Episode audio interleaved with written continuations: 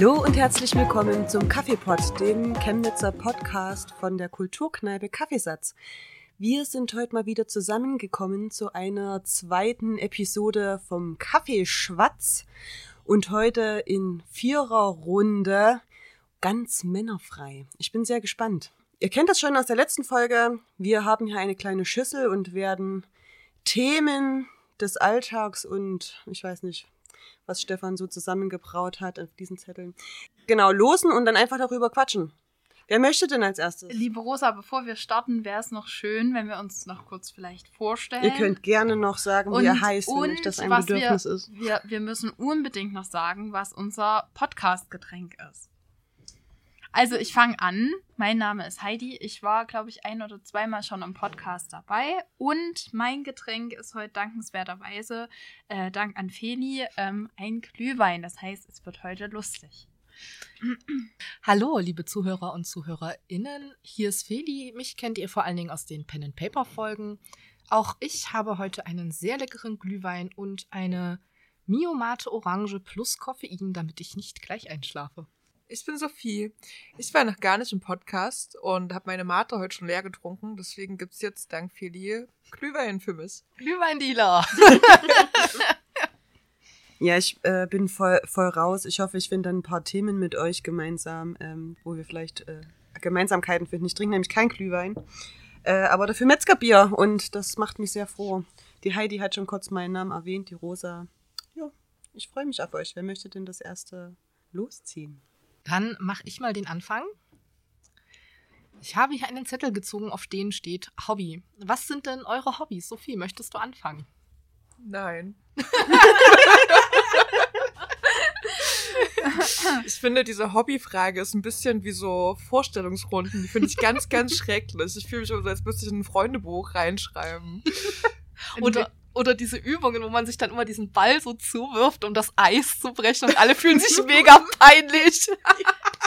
Also, wir können die Hobbyfrage auch einfach überspringen und gleich zu der Frage kommen, wo wir uns in zehn Jahren irgendwann sehen. Das hat dann noch mehr Bewerbungsgespräch-Charakter. Stimmt, ihr sitzt auch so gegenüber. Das ist so, so Jury-like irgendwie so. Wir melden uns dann in zehn Tagen bei Ihnen.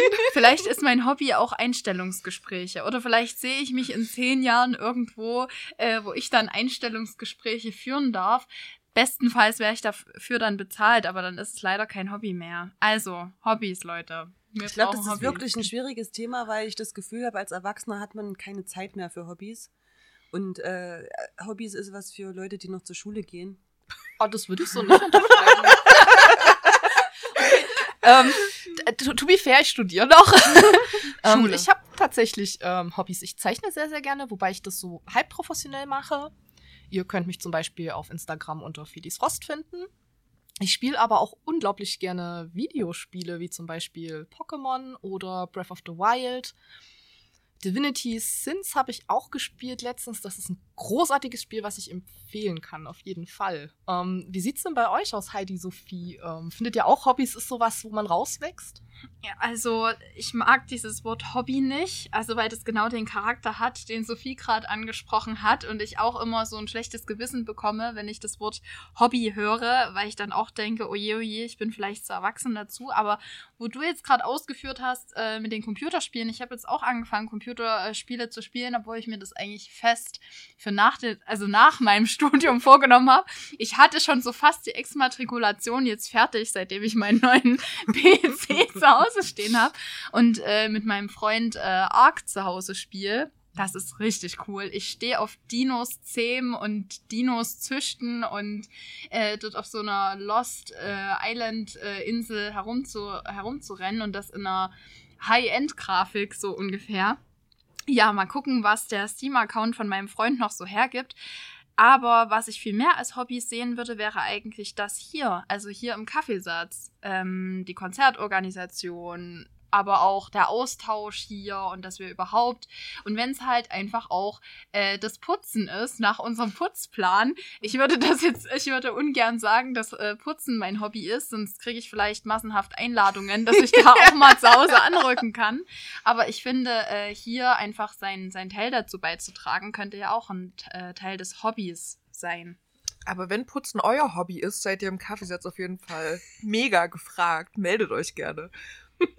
Ja, auf jeden Fall. Wobei ich sagen muss, ähm, also ich will dir gar nicht widersprechen, ne? Das ist jetzt deine Selbstdefinition und das ist cool so. Ich definiere für mich den Kaffeesatz tatsächlich lieber als ehrenamtliche Arbeit, weil klar macht mir das auch super viel Spaß, hinter der Bar zu stehen und es gehört halt auch dazu, dass man mal putzen muss, ne? Aber irgendwie finde ich das Hobby halt auch so eine so eine Wertfrage hat, ne? Irgendwie, das ist ja auch, was du gerade angeteasert hast. Irgendwie finde ich, dass, dass der Kaffeesatz noch mal mehr ein Arbeitspotenzial für mich hat, auch wenn ich diesen Raum super mag. Das, das finde ich irgendwie spannend, auch in meinem Kopf gerade zu sehen, dass diese Hobby-Sache irgendwie wirklich was ist, wo ich nur Spaß habe und in meinem Kopf auch mehr das für mich mache. Ja, ich finde es auch schon. Ich habe nämlich die ganze Zeit überlegt, äh, weil ich bin ja so eine Gartenmaus. Und wo das, also das fällt ja jetzt nun wirklich nicht unter ehrenamtliche Arbeit, weil es ist mein eigener Garten und den arbeite für mich. ähm, genau, aber das ist ja schon auch wirklich Arbeit und es ist anstrengend, aber es ist schön und das ist, ich glaube, das ist so ein bisschen der Unterschied bei Hobby, dass man das wirklich nur für sich macht, so. Und hier im Kaffeesatz das auch eher so einen, so einen Wert nach außen hat und äh, genau. Du hast im Prinzip jetzt, oder ihr habt gesagt, bei uns artet alles in Arbeit aus. Also alle Zuhörerinnen und Zuhörer, die gern bei uns Mitglied sein wollen, ähm, genau, bei uns ist alles Spaß, aber auch alles harte Arbeit. Und äh, rosa Tipp an dich, du könntest ja deinen Garten äh, für die Ehrenamtspauschale anmelden bei der Stadt Chemnitz. Mal gucken, ob es dafür Fördergelder gibt. Oder wir organisieren dann FEJler oder so. Sehr gern. Meldet euch bei mir. Aber wir haben jetzt, äh, Feli hat gesagt, sie zeichnet gern und spielt gern Computerspiele. Ich habe gesagt, ich spiele gern Computerspiele. Ähm, ich habe früher sehr viele Hobbys gehabt. Ich habe mir selber autodidaktisch, ja, es klingt traurig, Sophie zieht gerade ein ganz mitleidiges Gesicht, ähm, obwohl ich die Mitleidsschiene jetzt gar nicht aufmachen wollte, aber vielleicht über früher gesprochen, wo wir eben mehr Zeit hatten. Ähm, ich habe mir autodidaktisch Gitarre spielen beigebracht. Ähm, ich habe früher auch sehr gerne gezeichnet, das liegt auch gerade brach. Äh, das kann man ja auch nutzen, hier diese Runde, um sich das mal wieder zu verge also zu vergegenwärtigen, ähm, was man vielleicht auch mal wieder in die Hand nehmen möchte. Rosa, ich denke da auch an dein Musikinstrument. also ich habe auch gerade gedacht, mein Hobbymodus, der war so bis 13, 14 vielleicht. Da habe ich auch Geige gespielt und Schlagzeug gespielt. Ja, Schlagzeug habe ich auch länger gespielt. Aber ähm, ab meinem 14. Lebensjahr war mein Hobby halt dann eher Freunde treffen und vor der Sparkasse Bier trinken. Du hast zu denen gehört, die vor der Sparkasse. Und aber warum vor der Sparkasse und nicht vom Edeka oder vom Lidl? Und warum ohne Geige? Ähm, na, das war ja bei uns auf dem Dorf und da gab es auf jeden Fall kein Edeka. Hm. Das war halt, es war früh, ganz früher war es vom Plus, der hat dann aber zugemacht und dann war das dort kein lohnenswerter Abhängeort mehr. Und dann war es halt die Sparkasse. Da war so ein schöner Brunnen und Bänke zum Hinsetzen. Wo habt ihr euer Bier gekauft? In der Sparkasse? In der Sparkasse. Nee, die, die Bankangestellten, die waren so mitleidig, die haben immer eine Runde Bier ausgegeben. Nee, im Ernst, wenn es kein Edeka gab in eurem Dorf, wo hattet ihr das Bier her? Es gab dann, also ich habe mein Bier aus dem Netto bekommen. Ich weiß nicht, wo die anderen ihr es ja hatten. Das musste man dann halt immer von weit, weit herantragen. Boah, das klingt richtig anstrengend, Mhm. Dorfkid zu sein. Ja, ist es. Ich habe leider nie zu den coolen Kids ge gehört, die da äh, mit der Bierkanne abhängen durften. Ist jetzt nun wirklich auch nichts, was man erlebt haben muss.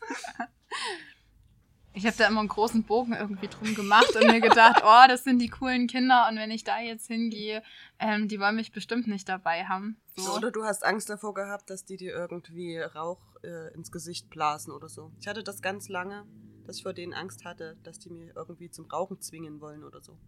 Ist das passiert? Natürlich nicht. Warum sollten die ihre guten, teuren Zigaretten äh, anderen Kindern einfach in den Mund stecken? Das macht überhaupt keinen Sinn. Aber unsere Lehrerin hat uns das äh, erzählt, dass die Berufsschul Jugendlichen, dass wir nicht durch den Park vor der Berufsschule gehen sollen auf dem Weg zur Schule, weil die Berufsschüler einen dazu zwingen wollen, das zum Rauchen.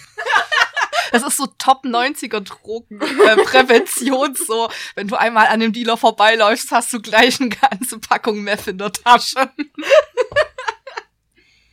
Ja, deren Berufsziel war, äh, Lobbyisten der Tabakindustrie zu werden.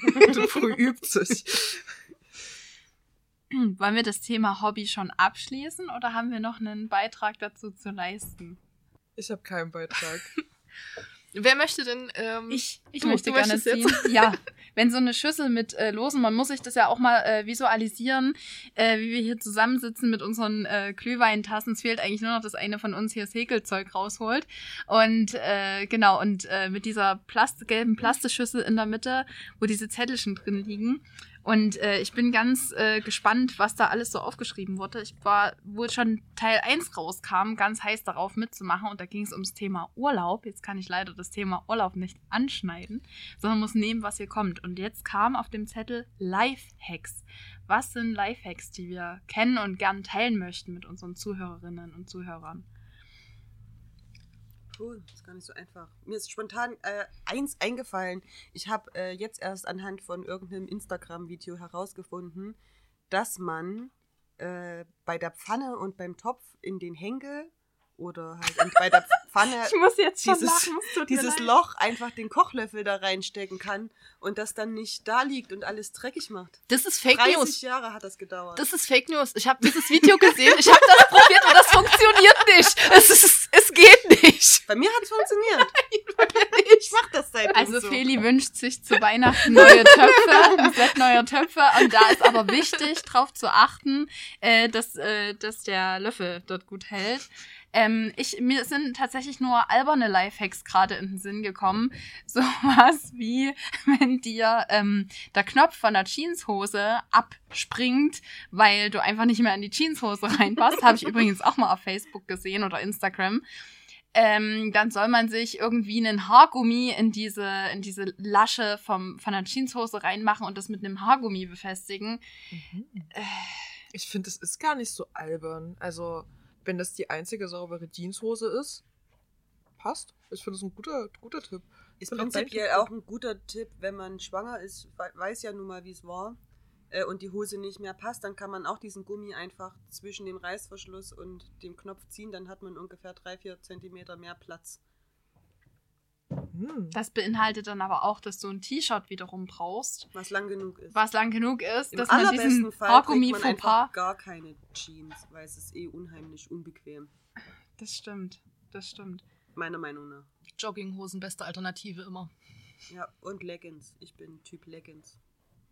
Oder dann gibt's ja auch so, äh, das ist immer, glaube glaub ich, von Five Minute Crafts oder irgendwie so heißt das. Und da zeigen die dann auch immer, was man mit seinen Klamotten veranstalten soll. Also wenn es einem zu kalt ist, dann soll man irgendwie eine Kuscheldecke nehmen und zwei Löcher reinschneiden und dann mit den Armen da Und reinfahren. dann ist deine Decke kaputt. ja, dann ist Also ich habe mir auch schon kaputt. oft diese 5 Minuten Craft-Dinger angeguckt und ich frage mich jedes Mal danach, warum habe ich es wieder getan? Weil es ist jedes Mal absolut verschwendete Lebenszeit. Es sind immer Situationen, wo du denkst, das brauche ich nie, nie in meinem Leben. Aber ich mag diese Videos total gerne, auch wenn die so, so Handwerkskram machen. Weißt du, wenn die da, weiß ich nicht, aus irgendeiner Blechdose irgendwas krasses bauen Ja. oder so, ist so mega faszinierend, das zuzugucken. Das macht richtig viel Spaß. Ja, die machen das aber halt in hundertfacher Geschwindigkeit und dann denkst du, boah, in fünf Minuten kann ich auch sowas machen. Aber wenn du das selber machen würdest, würde es halt irgendwie fünf Stunden dauern oder so. Das Internet hat dich angelogen. Ja. Ich glaube, das war nicht das einzige Mal. Oh Gott. Nee, leider haben wir da, äh, also ich von meiner Seite habe zumindest jetzt keinen Lifehack beizusteuern, der wirklich sinnvoll ist. Außer vielleicht, wenn ich doch in die Verlegenheit komme, irgendwann schwanger zu sein, dann werde ich das mit dem Haargummi vielleicht nochmal testen. An der Jeanshose oder ich lasse die Jeanshose gleich weg und gehe ohne Hose außer Haus. Ich habe doch noch einen fantastischen Lifehack. Den habe ich von meinem Hausmeister von der Arbeit gelernt, als ich im Schnee feststeckte und er mich rausschieben musste. Ähm, er sagte, man soll immer irgendein kaputtes altes Bettlager oder irgendwie ein großes Stück Stoff im Kofferraum haben für den Winter. Wenn du dich äh, halt so festgefahren hast, dass, oder dass unter dir nur Eis ist und du nicht anfahren kannst, dass du hinter die Räder einfach dieses Stück Stoff oder zwei Stück Stoffe, Stoffs, legst, dass du anfahren kannst. Und es funktioniert. Übelst gut. Also seitdem hatte ich noch nie wieder Probleme, dass ich nicht aus einer Parklücke rausgekommen bin im Winter. Spannend. Mhm. Wobei ich mich gerade frage, ich glaube, letztes Jahr lag Schnee Und und sonst ist ja Chemnitz immer sehr winterverschont. letztes Jahr lag fast gar kein Schnee. War das, oder war das der vorletzte? Mhm. Das war doch dieses eine Jahr, wo es so wahnsinnig viel geschneit hat. Ja. Die Leute da, wo ich immer mit meinem Hund Gassi gehe, sind da äh, äh, Ski gefahren. Das war richtig traurig, weil ich war mit Mathilda, meiner Tochter, zu Hause. Und die konnte noch nicht laufen und nicht sitzen. Und also sie konnte noch nichts, denn sie war ein Baby. Aber, aber sie war auch schon zu groß, dass sie noch Lust hatte, mit dem Kinderwagen rauszugehen.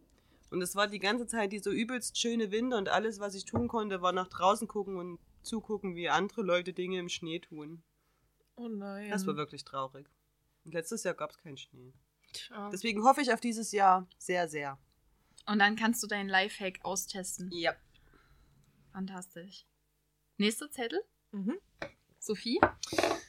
Au, ich glaube, das ist dein Thema, Rosa. Oh mein Gott. Garten. Ah. Ich habe keinen Garten, ich wohne in einer Betonwüste. Nein, das stimmt nicht. Du warst schon mal bei mir zu Hause. Rosa hat Ja. ihr Hobby schon mal bei mir ausgeführt und bei mir zu Hause Geige gespielt. Hm. Das klingt jetzt ein bisschen random, weil das war nicht einfach so. Aber, ähm, Ich Ja. weiß auch nicht, was da draus geworden ist, ehrlich gesagt. Oh, okay. Vielleicht, vielleicht sollten wir erklären, was überhaupt passiert ist. Nein, ich habe keine Ahnung, was passiert ist. Aber es sollten wir vielleicht Ich habe schwer. keine Ahnung, was Wir haben passiert versucht, Ist. ein Album aufzunehmen. Ja. Oder so. Also ich habe an einem Song mitgewirkt mit der Geige. Ja, Rosa hat ein bisschen rumgeschrien und Geige gespielt. Das ja, ach so, ich habe auch gesungen. Ja. Und dann habe ich nie wieder was von diesem Projekt gehört. Es ist auch noch nicht fertig. Ach, das ist gut. Also Ähm, vielleicht hört man noch davon. Auf jeden Fall. Cool. Aber Garten war das eigentliche Thema. Ne? Garten war das eigentliche Thema. Wir haben einen ganz kleinen Garten, in dem so eine Bühne Mhm. ist. Und wenn ihr Bock habt, also nein, vielleicht ist es falsch. Wenn ihr Bock habt, ihr Menschen, die hier rumsitzt, auf der Bühne was zu machen, dann seid ihr bei herzlichst eingeladen. Garten, das ist so ein riesengroßes Thema einfach. Und ich weiß überhaupt nicht, wo ich anfangen soll. Ich kann ja jetzt hier nicht eine Stunde lang einen Vortrag halten zum Thema Garten. Ich glaube, wir haben dann mal wieder ein Thema für eine Podcast-Folge für sich, so Gartentipps mit Rosa. Ja, ich hatte ja schon äh, mehrere Gartenfolgen tatsächlich, Oh, oh. Podcasts, ähm, weil ich die Leute von den Gemeinschaftsgärten hier interviewt habe, also zumindest zum Teil. Ähm, und da schon viel aufkam zum Saatgutgarten und ähm, zur Gartenutopie. Und noch die Aquaponik-Leute von Delfin Projekte, genau. Die hatte ich da. Ich selber habe einfach einen kleinen Schrebergarten auf dem Sonnenberg, so richtig schön spießig. Hm. Es macht mich sehr froh und ich habe zum Glück sehr viele nette Gartennachbarn um mich herum, sodass das alles relativ stressfrei läuft. Finde ich gut. Ähm, ja, aber ich habe den jetzt seit drei Jahren und man lernt dazu, aber ich merke halt auch immer wieder, wie viel Zeit das tatsächlich in Anspruch nimmt. Und trotzdem, super tolle Sache, weil ich bin ja eigentlich im echten Leben Sozialarbeiterin. Und es ist ja schon oft so, dass man da ganz viel arbeitet, arbeitet, arbeitet und die Ergebnisse ja zumindest nicht gleich sieht, was so passiert. Und Gartenarbeit ist einfach was, da machst du was und danach siehst du, was du gemacht hast. Und das finde ich so befriedigend, weil ich das halt sonst in keinem Lebensbereich bei mir habe. Also auch als Mutter und so ist es ja einfach, also ich hoffe, das sehe ich irgendwann mal, was ich hier geleistet habe, aber ja, ne, es ist einfach schön, auch mal sofort zu sehen, ich habe was gemacht und ich habe was geschafft. Und auch mal was zu bauen und mit den Händen zu machen und im Dreck zu wühlen, ist wunderbar. Und Sachen zu ernten ist natürlich schon auch geil. Und es schmeckt einfach ungefähr eine Milliarde Mal besser als, als äh, das gekaufte Gemüse und Obst. Aber ja, vielleicht habt ihr ja, ich weiß, ihr dürftet eigentlich alle keinen Garten in dem Sinne haben, aber vielleicht habt ihr äh, einen Balkon oder eine Fensterbank, ich weiß nicht. Ich habe ein Basilikum, der im letzten halben Jahr zumindest nicht sofort gestorben ist. Hm. Das macht mich auch schon sehr stolz. Ähm, ich habe mit ein paar Freunden in Wittchensdorf auch einen Garten. Ah, Auch so ein, so ein richtig schöner kleiner Strebergarten. Strebergarten. Schrebergarten. in einem Kleingartenverein.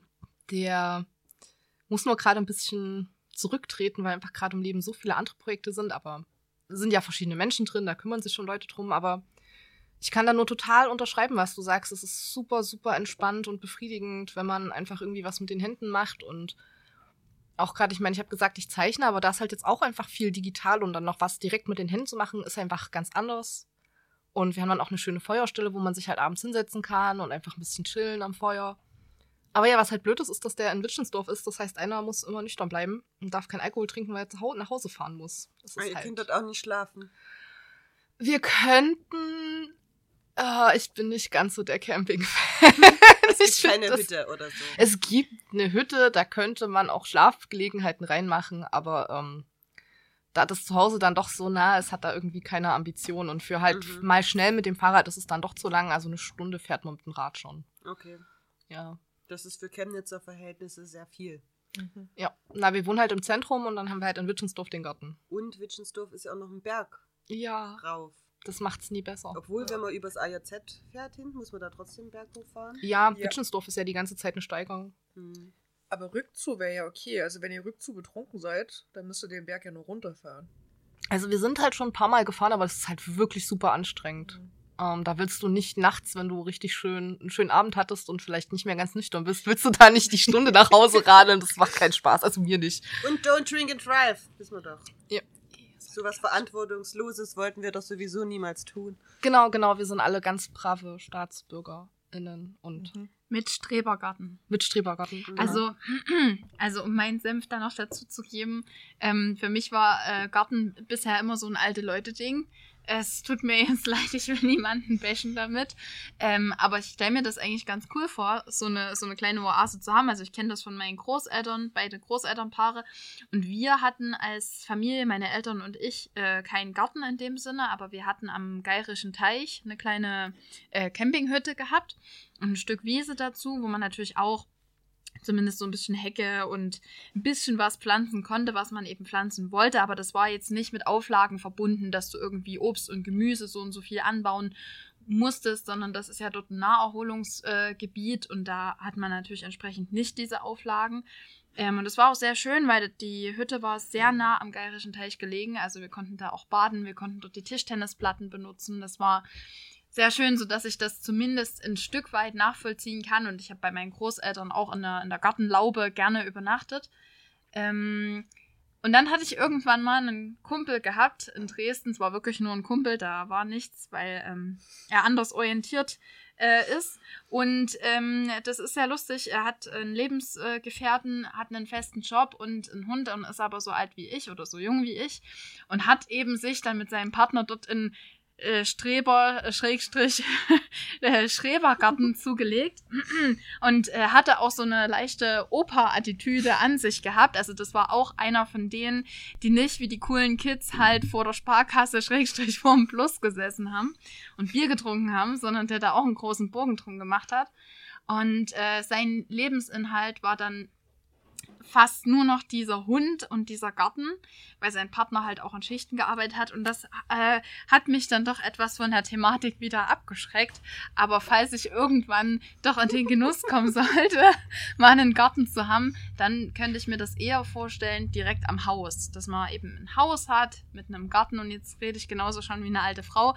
Aber dort äh, hätte ich dann tatsächlich auch Lust, Sachen anzubauen. Und ich mag es zu Hause, zumindest bei mir, meinen Balkon zu verschönern mit Balkonpflanzen im Frühjahr und so weiter. Ich lasse die dann über den Herbst immer absterben. Das ist vielleicht eigentlich auch nicht so nachhaltig. Ich sollte die vielleicht überwintern. Hast du dann essbare Balkonpflanzen? Ja, wir haben zum Beispiel äh, Kletterpfla also Klettererdbeeren dieses Jahr gehabt und letztes Jahr.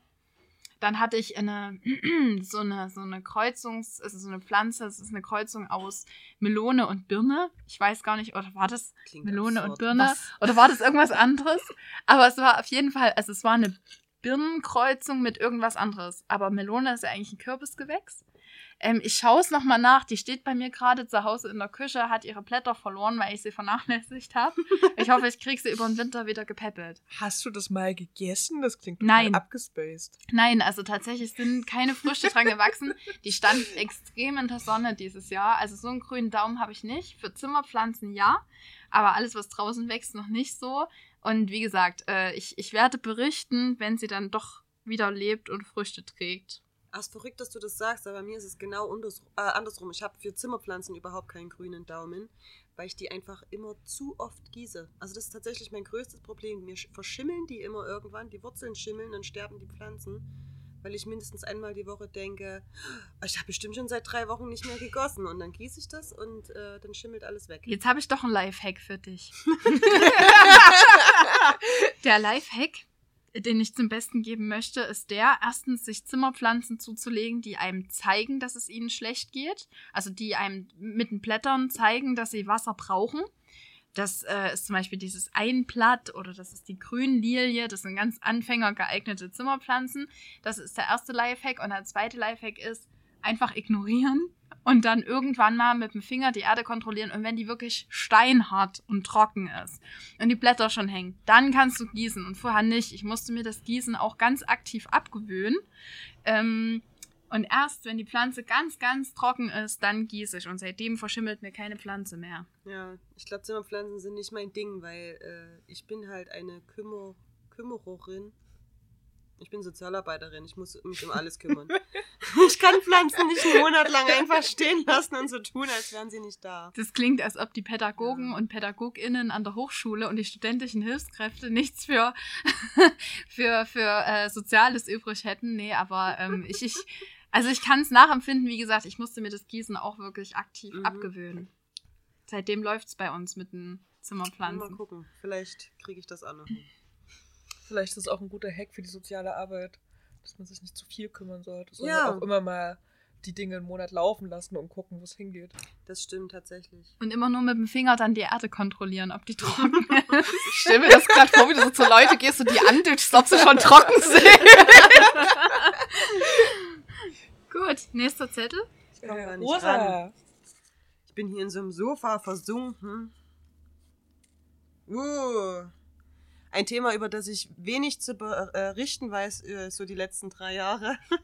Äh, Das Chemnitzer Nachtleben. Oh, im Kaffeesatz geht's ab. Das sind die besten Partys, habe ich gehört. Ja, Halloween-Partys. oh ja, und die Konzerte, unglaublich, das muss man einfach gesehen haben. Die Karaoke-Abende, da geht's Alter. wirklich. Aber ich bin mal früh um fünf hier reingekommen und da hatte jemand eine Krawatte um den Kopf gebunden und hat. ich weiß gar nicht, was die Person. Friday I'm in Love hat sie, glaube ich, gesungen. Ja, das war sehr spektakulär. Diese Person arbeitet bei der CVAG. Das war richtig aufregend. Aber die ist auf jeden Fall kein Bus mehr gefahren danach. Ja, also definitiv, bestes Nachtleben äh, in Chemnitz ist der Kaffeesatz. Also jetzt ohne Spaß, ich glaube, Kaffeesatz ist wirklich ganz schön cool. Und wenn es einem nicht gefällt, dann ist die Tietenstraße, glaube ich, die Partymeile überhaupt, ähm, wenn es sowas in Chemnitz denn gibt. Also ich meine, es gibt das Kaffeesatz, es gibt das Tesla, unten gibt es noch das Lokomov, ähm, den Tieten August. Läuft. Ich möchte unbedingt, ich, ich suche gerade noch jemanden, der mitkommt. Ich will unbedingt mal zu einer Ü30-Party. Ich muss mir das angucken. Ich bin jetzt Ü30, ich will mir das Ich angucken. bin noch nicht Ü30, aber meinst du, ich darf auch mitkommen? Also ich kann äh, in einem Monat mit dir mitkommen. Wuhu. Zur alles- Ü30-Party offiziell. Ich glaube, Sophie, du musst da noch warten, bis du Ü30 bist. Aber Vielleicht dann, können wir mich reinschmuggeln, weißt du, wie früher, wenn man gesagt hat, ich bin schon 16, ich darf schon in den Club. Vielleicht kann ich jetzt so sagen, ja, nein, ich bin schon über 30, bitte lasst mich auch in den Club. Ich weiß nicht, wie alt die Person dann sein muss, die für dich den äh, Zettel unterschreibt, ob die dann Ü50 sein muss oder so. wir können es ja mal probieren. Ich meine, früher gab es doch auch so Hacks, wie du deinen ähm, Schülerausweis, wie du das, das Datum dort änderst. Vielleicht kriegen wir das für den Studentenausweis Mit dem auch. Studentenausweis. Ich bin mir ja. sicher, Five Minute Crafts hat auch dafür eine Lösung.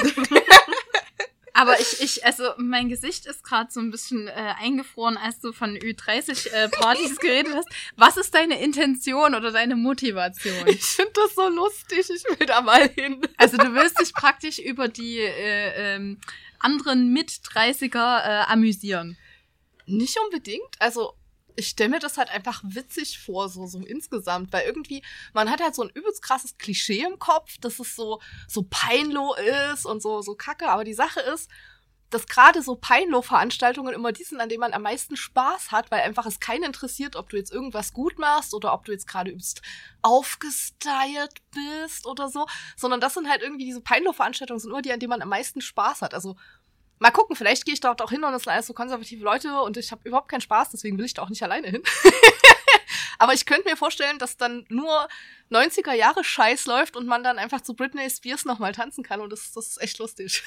Ja, das fände ich prinzipiell auch schön. Das ist das, was ich mir auch erhoffe, dass es irgendwie so 90er Jahre Musik läuft die ganze Zeit, weil ich muss ganz ehrlich sagen, ich bin jetzt in dem Alter, in dem ich Radio äh, höre und die Musik von meinen Jugendlichen, mit denen ich arbeite und denke, wie kann man denn nur solche Musik anhören? und, Oh äh, Mann, ich, ich fühl's, aber ich habe die 30 noch nicht erreicht. Ich muss auch noch drei Jahre warten. Und äh, ich kann's aber, ich kann's aber voll nachempfinden. Also mir geht's äh, insgesamt genauso. Und ähm, ja, also so eine, so eine Ü30-Party stelle ich mir auch sehr klischeehaft vor. Die Frage, die sich mir stellt, ist, hat so eine Ü30-Party denn äh, eine Begrenzung? Also das dann nur bis 50 oder steigt dort alles rum? Das würde mich noch interessieren. So auch die Mumien dann entsprechend. Also ich glaube, das ist halt prinzipiell tatsächlich, dass das, äh, das Ü30-Party, also ich glaube, das wird dein größter Schlag sein, dass die Leute bei einer Ü30-Party nicht zwischen 30 und 35 sind, sondern eher 50 plus. Echt? Ja. Es, es gibt doch auch Ü50-Partys und so. Ja. Ich glaube schon. Ich glaube, man ist irgendwann in einem Alter, in dem man im Club denkt, oh, es nervt mich voll, dass nur noch 16-Jährige um mich rumspringen. Deswegen gibt man dann zu Ü30-Partys. Oder? Das hoffe ich, das hoffe ich. Also das habe ich mir noch nie gedacht, aber ich Und, bin und dann denkt man sich irgendwann, ich bin genervt davon, dass auf der Ü30-Party nur Leute mit 32 Jahren um mich rumspringen. Dann geht man halt zur Ü50-Party. Im besten Fall ist das so. Aber ich, also ich bin prinzipiell gern bereit. Oh, sehr cool. Das heißt, wir gehen mal, wir gehen mal zu einer Ü30-Party. Das, Ja. das wird lustig. Ich weiß überhaupt nicht mehr, wo in Chemnitz groß äh, noch was geht. Also wir sind jetzt sehr in diesem wirklich so diesem Party-Modus. Ich bin ja prinzipiell eher Freund von Live-Musik und Konzerten. Ähm, für mich eine gute Anlaufstelle das Tesla halt auf jeden Fall. Das ist halt auch nicht weit weg. Mm, Und sonst Zukunft, die machen jetzt wieder äh, dieses Jahr äh, Konzerte, da freue ich mich sehr drüber, aber ich habe es natürlich trotzdem noch nicht geschafft hinzugehen.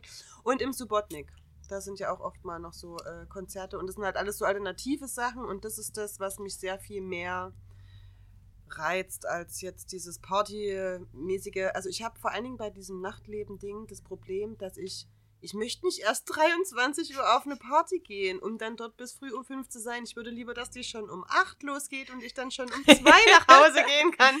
Das würde mir vollkommen reichen. Also ich finde, das mir dauert es viel zu lang, bis das losgeht. Und dann bin ich um 11 die erste im Club. Kein Mensch da, weil alle kommen frühestens irgendwann nach um 12. Und das ist, ich finde das ultra deprimierend. Was, was machen die Leute davor? Ich, wenn ich so lange zu Hause bleibe und selbst mit Vorglühen und alles, aber ich schlafe dann ein. Einfach. Ich hätte da noch eine Geschichte zum Besten zu geben. Mach mal. Also erstmal wollte ich noch Werbung fürs Transit machen. Mich würde das Transit tatsächlich am Südbahnhof interessieren. Und das AJZ, also ich meine, das AJZ gibt's auch so ein bisschen fernab vom Schuss und wir sollten uns alle dafür einsetzen, dass es einen Nachtbus gibt. Aber die machen auch coole Veranstaltungen. Auf Definitiv. jeden Fall. Ja. Die Geschichte ist die, also äh, mein Nachtleben, in Anführungszeichen, hat erst mit dem Kaffeesatz begonnen. Wie gesagt, coole Kids vom, vom Edeka und so weiter, das war nicht so meins. und äh, genau. Und ähm, ich hatte aber tatsächlich, oder ich habe eine sehr, sehr gute Freundin, mit der bin ich jetzt seit über zehn Jahren befreundet. Die lebt mittlerweile in Richtung Berlin, aber wir haben trotzdem regelmäßig Kontakt. Wir haben sogar gestern telefoniert. Die und noch eine andere, mit der ich nicht mehr so viel Kontakt habe. Die beiden, die wollten mich ins Dresdner Nachtleben, wollten die mich äh, äh, reinholen oder mir das zeigen, ähm, weil sie der Meinung waren, dass ich doch auch mal rauskommen muss aus, aus, aus dem, äh, aus, aus Chemnitz. Und ich bin mit nach Dresden gefahren und die eine von den beiden hat auch in Dresden gewohnt. Und tatsächlich, also ich habe auch gedacht, dass äh, wir irgendwann so 20, 21 Uhr dann mal losgehen. Und äh, es war aber so, dass wir auch ewig vorgeglüht haben. Und es war dann so gegen 23 Uhr und ich habe gesagt, wann machen wir denn los? Naja, noch so eine Stunde, sonst sind wir die Ersten, alles klar. Und ich bin dann zu der einen ins WG-Zimmer gegangen und habe irgendwas noch auf meinem Handy rumgedudelt und war aber auch schon so angetrunken, dass ich auf ihrem Bett eingeschlafen bin. und aber wirklich so weg und eine Stunde später haben mich die Mädels dann geweckt und ich ich wollte eigentlich nicht mehr. Also ich war schon wirklich so im Tiefschlaf. Und dann sind wir los und äh, dann war ich in Partylaune und dann hatten die anderen aber irgendwie keine Lust mehr gehabt. Ich weiß jetzt nicht, ob das an mir lag. Du hast so ein Powernap hingelegt. Ich habe das ja. hilft. Aber das war wirklich ja, dieses Powernapping, das ist vielleicht auch noch ein Lifehack, dass wir sagen, wir wir nappen vorher noch mal äh, kurz und dann gehen wir los auf diese Ö30 Party, dann sind wir fit und ausgeschlafen und auch nicht die ersten, die dort ankommen, so. Ich glaube, das machen die alle so. Wahrscheinlich haben die da extra ein paar Sofas rumstehen, damit ihr zwischendrin noch mal einen Powernap machen könnt, weil über 30, man weiß ja, es ist nicht mehr ganz so, ganz so mit dem Durchhalten bis früh um 5. Vielleicht ist das dein Lifehack, zu über 30 Partys zu gehen. Ja, vielleicht. Es wäre, also, es wäre erstrebenswert. Ich weiß nicht, ob ich das kann. Ich habe so einen ganz festen Schlafrhythmus inzwischen, wann ich wach bin, wann ich schlafe. Aber man kann es ja mal probieren. Wir können ja, also ich finde Vorkühlen ist ein komisches Konzept. Ich finde schon besoffen zu Partys gehen ist irgendwie schräg. also ich finde es viel besser, mich irgendwie da zu betrinken, als schon betrunken zu sein und dann gehe ich noch irgendwo hin. Eine, ist, ich glaube, das ist was, was sich etabliert hat ähm, aus einer Geldfrage heraus, weil wenn du halt 16, 17, 18 bist oder so, dann hast du ja nicht unbedingt das Geld, dann dir für 4 Euro die Getränke im Club zu kaufen. Stimmt. Ich bin einfach schnell betrunken. Das Ja. ist auch ein guter Lifehack, wenn man. Ja. genau. Also wir können gerne mal zusammen zu einer Party gehen. Ich bin schnell betrunken und dann können wir auch alle um zwei ins Bett. Das klingt super. Ja. Ja, definitiv um zwei möchte ich auch wieder heim. Um zwei, um drei reicht. Ich weiß gar nicht, ob ich das noch aushalte. Also das ist tatsächlich. was- nee, also mit der Zeit und so alles schön und gut, aber so, so Party-Kontexte machen mir so after Corona-mäßig und so fast ein bisschen Angst auch. Also ich hatte das einmal, denke letztes Jahr zum Hang zur Kultur war das, da haben die in der Markuskirche so eine Elektro-Veranstaltung gemacht, so zum, zum, nennt man das, Aftershow, Aftershow-Party. Und an sich mega geil. Also die Markuskirche als Location sowieso genial. Und dann hat es halt dort Techno-DJs. Mm, Die haben ja auch eine richtig geile Akustik da drin. Das sind ja auch Konzerte und so. Aber ich stand da drin und es war so komisch. Es hat sich so seltsam angefühlt, unter so vielen Leuten zu sein, dass man gar nicht richtig wusste, ob man das gut oder schlecht finden soll. Und, also, und das habe ich heute auch noch irgendwie, wenn ich, wenn ich unter vielen Menschen bin. Also auch wenn ganz, ganz viele Menschen im Bus neben mir stehen oder so.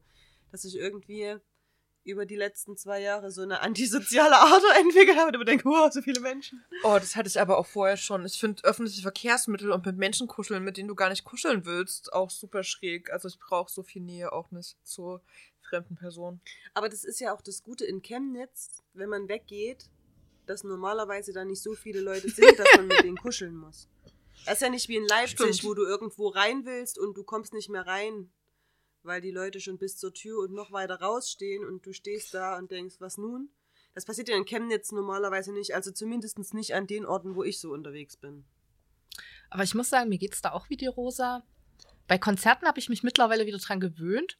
Aber ich war am Dienstag das erste Mal wieder in der Mensa und ich war so geflasht, wie viele Leute in dieser Mensa rumspringen. Es war so unangenehm.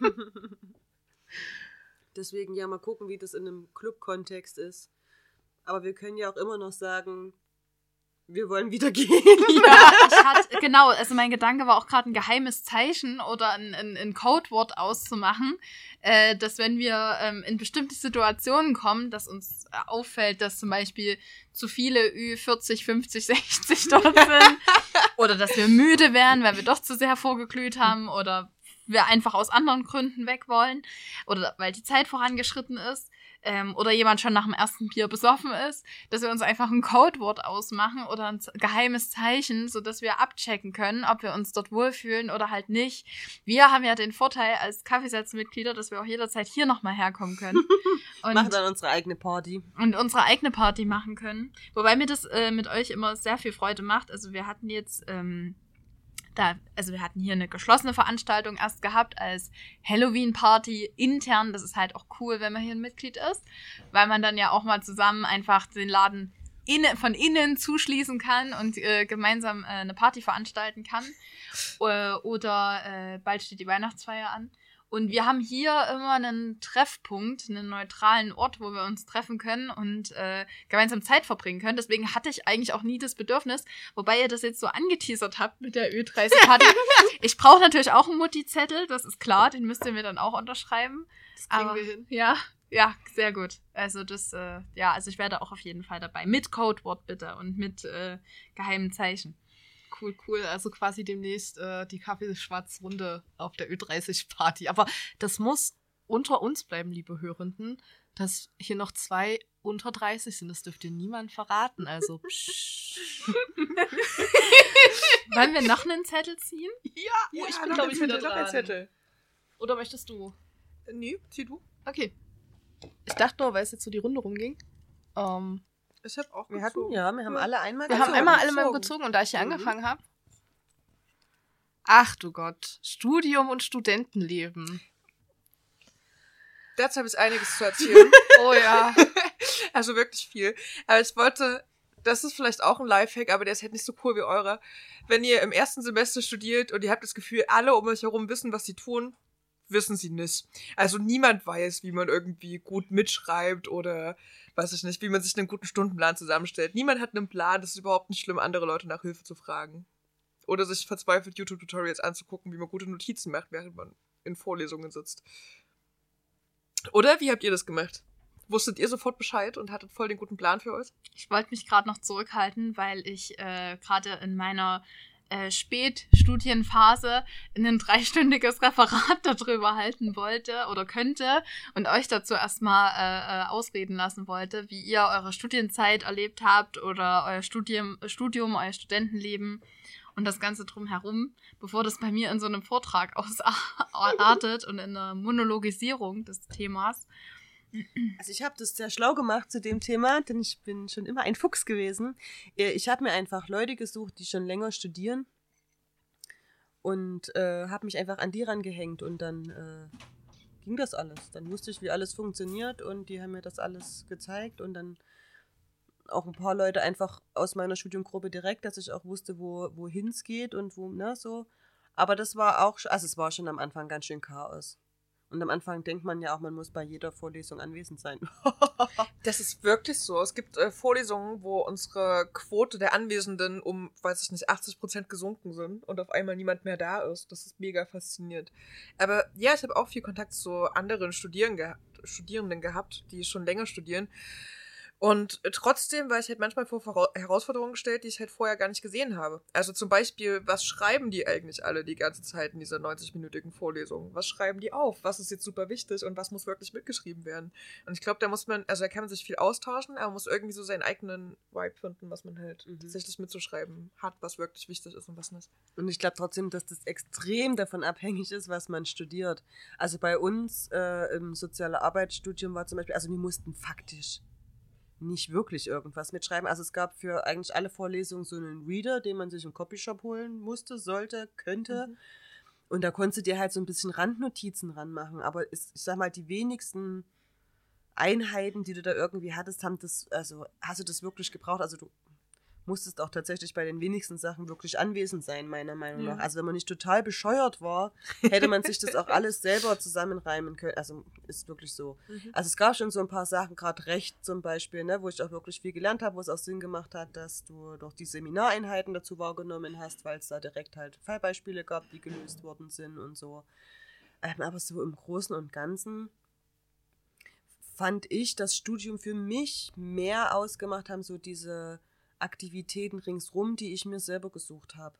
Ähm, das war zum einen hat ein, so ein Junior-Prof von uns so ein Projekt angeboten zum Thema Rassismus und darüber ähm, dann auch, ich weiß nicht, irgendwie so eine Gruppe zusammengeführt von ähm, thüringischen und österreichischen Studierenden, ähm, die dann an Schulen Projekte zur Demokratiebildung durchgeführt haben. So, das habe ich während dem Studium gemacht mein Praxissemester und ähm, ich habe noch so sekundärpräventive äh, Drogenarbeit gemacht äh, im Partykontext. Mm. Und das waren alles Sachen, die habe ich mir ja im Prinzip selber so mehr oder weniger ausgesucht, was ich da mache. Und das war viel mehr, also habe ich so viel mehr gelernt über das, was ich machen möchte, als in diesen Vorlesungen. Ja, also das ist, war mein Studium. Aber ich denke, wenn man andere Dinge studiert, ist es teilweise bestimmt sehr viel sinnvoller, zu gewissen Sachen zu gehen oder nicht. Also ich studiere, ich falle hier, glaube ich, ein bisschen aus der Reihe mit meinem Studium. Ich äh, studiere Informatik für Geistes- und Sozialwissenschaftler Master. Und ja, also ich fand es schon wichtig, mir das alles mitzunehmen, weil ich bin mit äh, sehr bescheidenen Programmierkenntnissen das Studium gestartet, was sich als nicht so eine gute Entscheidung rausgestellt hat genau, da ist es schon, schon sinnvoll, sich den, den Kram anzuhören und die Übungen vor allen Dingen zu machen. Also die Übungen sind da das Wichtigste. Ich habe leider keinen sehr sinnvollen Hack für fürs Mitschreiben. Ich, ich habe einfach immer einen Laptop mit und ich tippe verdammt schnell. Das heißt, ich kann einfach alles mitschreiben und dann im Nachhinein gucken, was sinnvoll ist. Aber ja, ähm, eigentlich tippe ich nur mit, dass ich mich besser konzentrieren kann. Weil eigentlich wirklich wichtig in unserem Studium sind tatsächlich, wir haben halt immer Vorlesungen, dann haben wir Übungen, wo wir die Inhalte der Vorlesung halt nochmal üben und äh, Programme schreiben. Ja, und das ist halt eigentlich viel wichtiger, dass du das Programmieren eher lernst, als wirklich diese Theorie. Bei mir ist es so, dass ich äh, schon immer mich gerne mit äh, sehr theoretischen Inhalten auseinandergesetzt habe. Das hat bei mir angefangen mit dem Germanistikstudium. Ähm, und es ist auch lustig, das im, im Nachgang zu reflektieren, äh, wer mich auf meinem Weg begleitet hat und äh, mir die Anleitung dazu gegeben hat, meine Ausbildung zu beenden, vorzeitig zu beenden und äh, doch studieren zu gehen. Das war nämlich ein Tierarzt damals in meiner Ausbildung der mir das geraten hat, weil ich viel mit dem zu tun hatte. Und dann habe ich das Abitur auf dem zweiten Bildungsweg nachgeholt. Und äh, dann hatte ich einen Deutschlehrer gehabt im Deutschleistungskurs, der mir geraten hat, weil ich sonst hätte auf Wartesemester, äh, also Wartesemester ansparen müssen für das Tierarztstudium Veterinärmedizin, der mir geraten hat, studieren Sie doch Germanistik, Sie können das so toll und Sie machen das so toll. Der hat mich äh, im Abitur immer vorlesen lassen äh, von meinen Leistungen, die ich so erbracht habe. Es war mir manchmal auch unangenehm, aber manchmal auch nicht. Und äh, dann habe ich äh, kurzerhand das Germanistikstudium aufgenommen und ich muss sagen, ich war sehr fasziniert von den Professoren, von den Dozierenden, von den ganzen Inhalten, aber ich war völlig lost. Also mir ging es als Erstsemesterstudierender auch ganz klassisch so. Ähm, und ich war nicht so ein Fuchs wie Rosa. Ich habe mich nicht äh, an die anderen rangehangen, die schon. Also ich hätte auch gar nicht den Zugang gefunden oder ich hätte jetzt auch gar nicht gewusst, wie ich die hätte, wie ich den Kontakt hätte herstellen sollen. Ich war da auch noch sehr zurückhaltend. Du musst und einfach total eine Coolness ausstrahlen, auch wenn du sie nicht hast. Das ist der Trick. Rauchen, rauchen hilft. Rauchen. Ja, rauchen, rauchen hilft. Ja, ja, da stellt sich raus, dass ich nicht Raucherin bin. Aber und dann kommt es auch irgendwie uncool, sich da einfach dazu zu stellen. Ich weiß nicht. Ich glaube, das wirkt ein bisschen, also eigentlich wirkt das super creepy, wenn du dich ja! ich habe ich hab einen Freund, der wechselt immer zwischen so super gesunden und super ungesunden Verhalten und wenn er gerade nicht raucht, dann hat er immer so einen Bund Möhren dabei und dann isst er immer Möhren in der Raucherecke. Ich habe gerade auch an so ein mit Salat belegtes Brot gedacht und dass man sich da irgendwie mit so einem mit so einer äh, Schnitte dazu stellt. äh, und das Raucharoma dabei genießen will. Ich weiß nicht, es war gerade absurd. Aber auf jeden Fall ähm, ging es mir genauso. Ich war absolut lost. Und äh, dann habe ich gemeint, dass das an Chemnitz liegt und an der Stadt hier liegt und an den Studierenden hier liegt, weil die alle von außerhalb kommen. Und weil keiner auch äh, abends irgendwie noch Lust und Zeit hatte, mit in die Stadt zu kommen. Ich hatte eine Kommilitonin, mit der bin ich mal weggegangen. Äh, die ist mir zuliebe mitgekommen, weil die ja eigentlich in Flöa gewohnt hat. Und wie gesagt, alle kamen von außerhalb und die sind alle nachmittags um drei, sind die weg und der Campus war wie ausgestorben.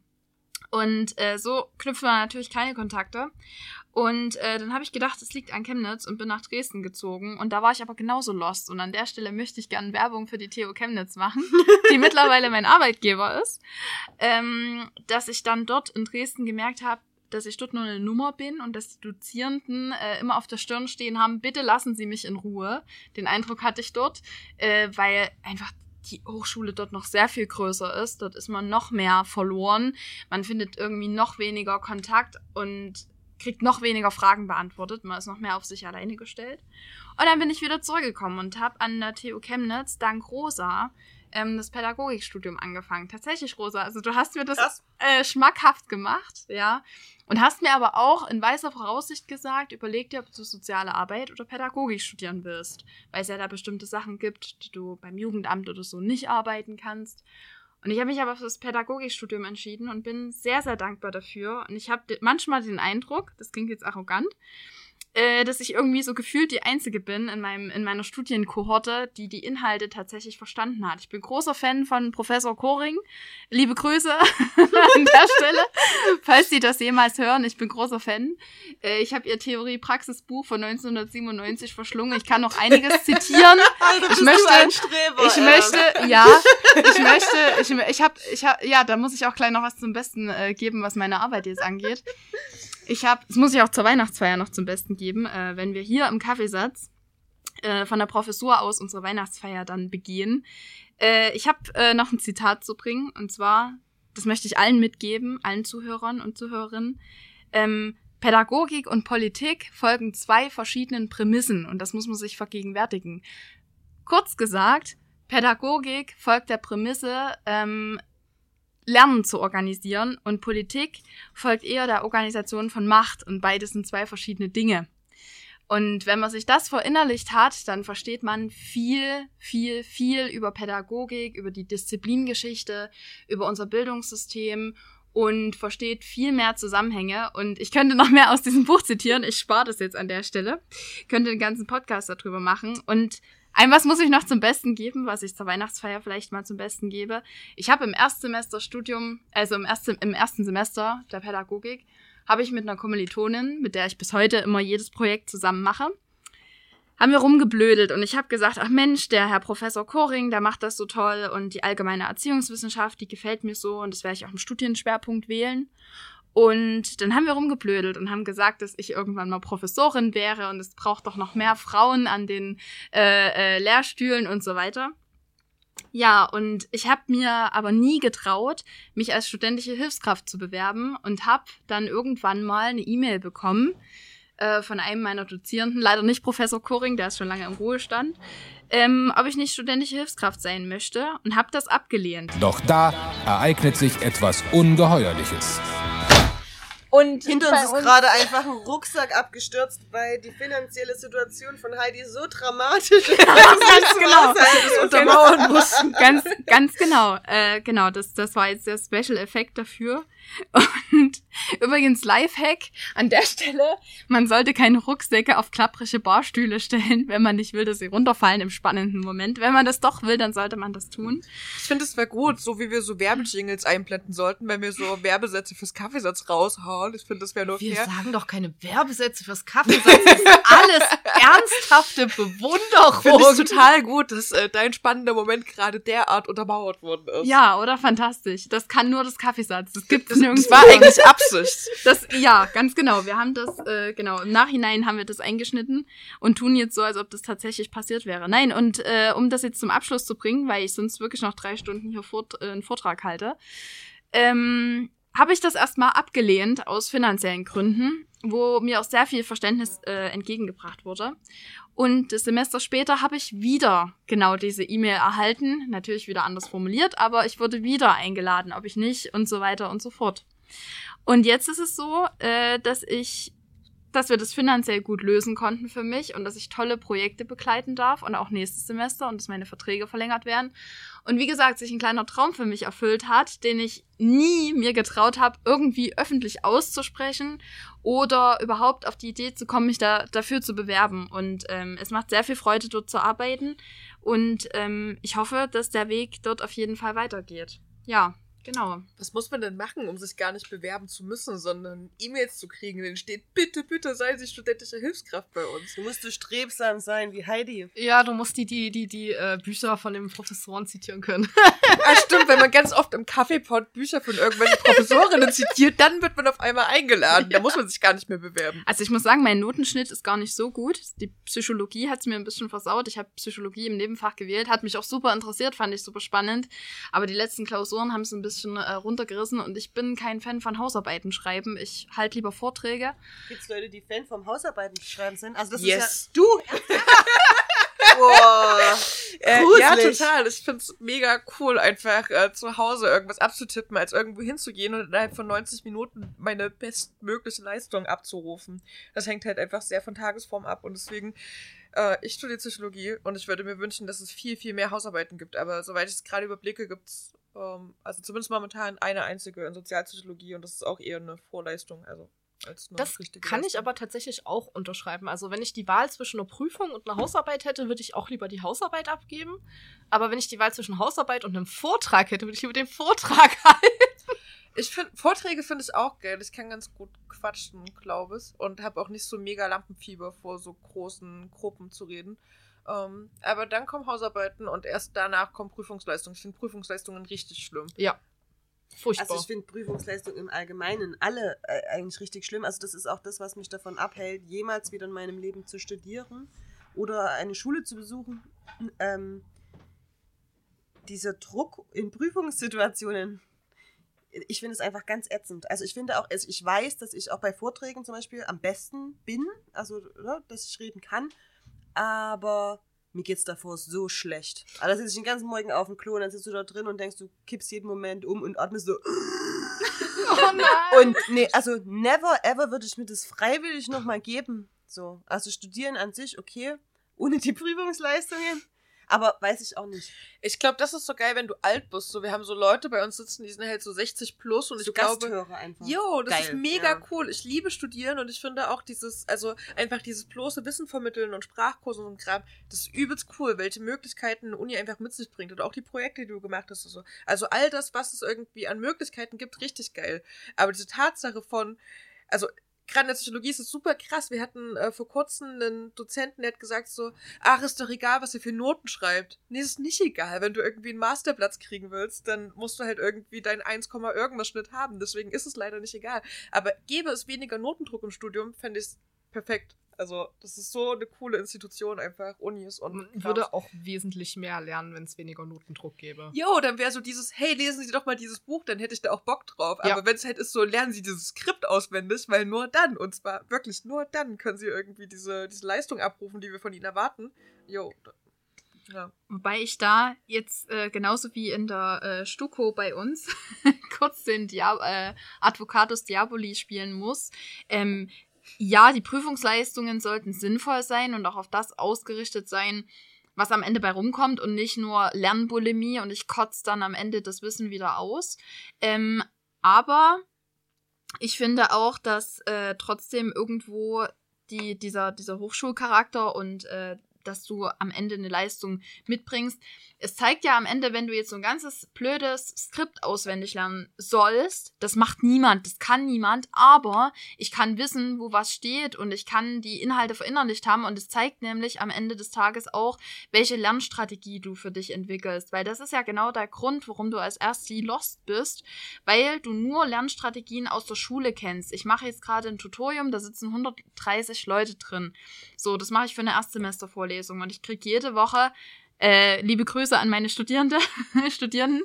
Äh, ich Ihr krieg seid süß. ganz, ganz, ja, ich krieg ganz, ganz viele süße, wirklich niedliche E-Mails.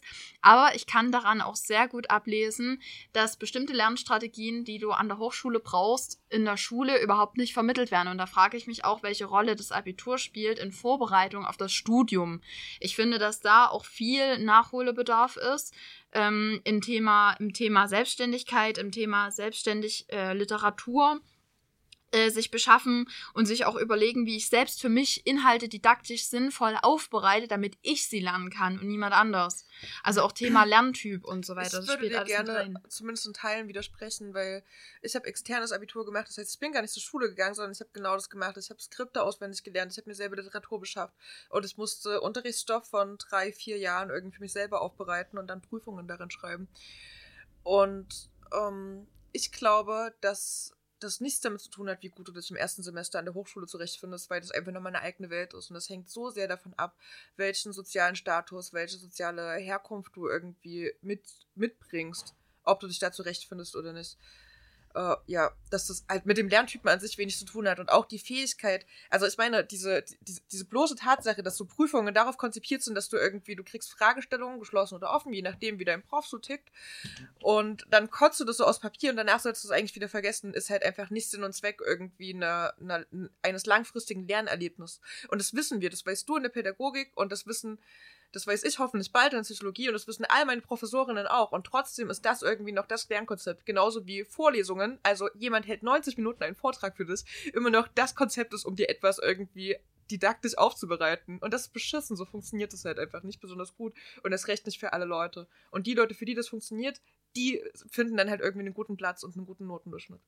Ähm, was ich dazu auch sagen möchte, ist, dass ähm, gerade wenn man an das Abitur denkt, das ist halt auch so unglaublich voll. Also ich erinnere mich noch gut an mein Abitur, obwohl das jetzt auch schon eine Weile her ist.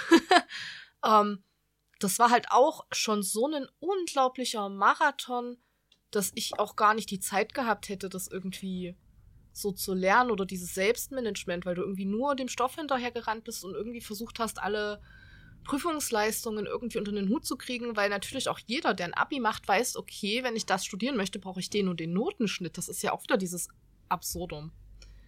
Aber ich habe auch das Gefühl, dass Studium schon im ersten Semester zumindest dafür da ist, ähm, sich auch in einer gewissen Weise zu orientieren und sich da auszuprobieren und dass das auch von, also bei mir war es zumindest so, äh, von den Inhalten und von den Schwerpunkten jetzt noch nicht der ganz, ganz krasse Stuff kam, äh, wo man schon super fit sein muss. Ich glaube, das ist schon, äh, den meisten auch klar, dass im ersten Semester erstmal große Verwirrung herrscht und ähm, ja, man erstmal ankommen muss. Also man erstmal auch ein Stück weit erwachsen werden muss, äh, indem man lernt, äh, lernen muss, sich selbst zu organisieren. Oft dann vielleicht noch zu Hause ausgezogen und keine Ahnung. Das erste Mal solche Sachen. Ich denke, das bringt schon viel mit sich. Aber ich muss die ganze Zeit schmunzeln, wenn ihr hier so übelst ernsthaft über das Studium redet. Ne? Also, studiert ihr wirklich so? Also, äh, für mich, ich habe diesen Zettel Studium gehört und mein erstes war, oh, da war ich hier auf der Party und da war hier das und da. Also für mich war Studium ähm, am wenigsten das Studium an sich. Geht es euch da sehr viel anders? Also, Ja. keine Ahnung. Ich glaube schon. Also ich bin äh, sehr bestrebt da drin, irgendwie Vorlesungen nachzuholen, wenn ich nicht hingegangen bin. Ich gehe auch oft nicht hin, weil wir dank der Corona-Jahre irgendwie den Vorteil haben, dass viele Vorlesungen aufgezeichnet wurden und dass wir eben das Videomaterial zur Verfügung haben. Und ich finde, damit lernt sich für mich oft viel besser, bis auf wenige Ausnahmen, aber viele Dozierende sind auch einfach nicht so gut da drin, irgendwie Inhalte zu vermitteln. Und deswegen gucke ich mir die lieber zu Hause an und äh, mache mir dann meine Notizen dazu. Aber ja, ich denke halt, bevor ich dann am Ende des Semesters irgendwie sehr viel Stoff nachzuholen habe, um irgendwie Prüfungen zu bestehen und dann bestenfalls auch gut zu bestehen, würde ich lieber jetzt und auch langfristig lernen. Deswegen habe ich auch so Bock auf Studium. Mhm. Und ich gehe trotzdem auf Partys. Ich glaube, was du da auch ein bisschen unterschätzt, ist, dass wir drei, glaube ich, in einer anderen Lage sind, als du warst. Also, wenn ich das richtig verstanden habe, bist du ja vom Abitur ins Studium gegangen und hast studiert.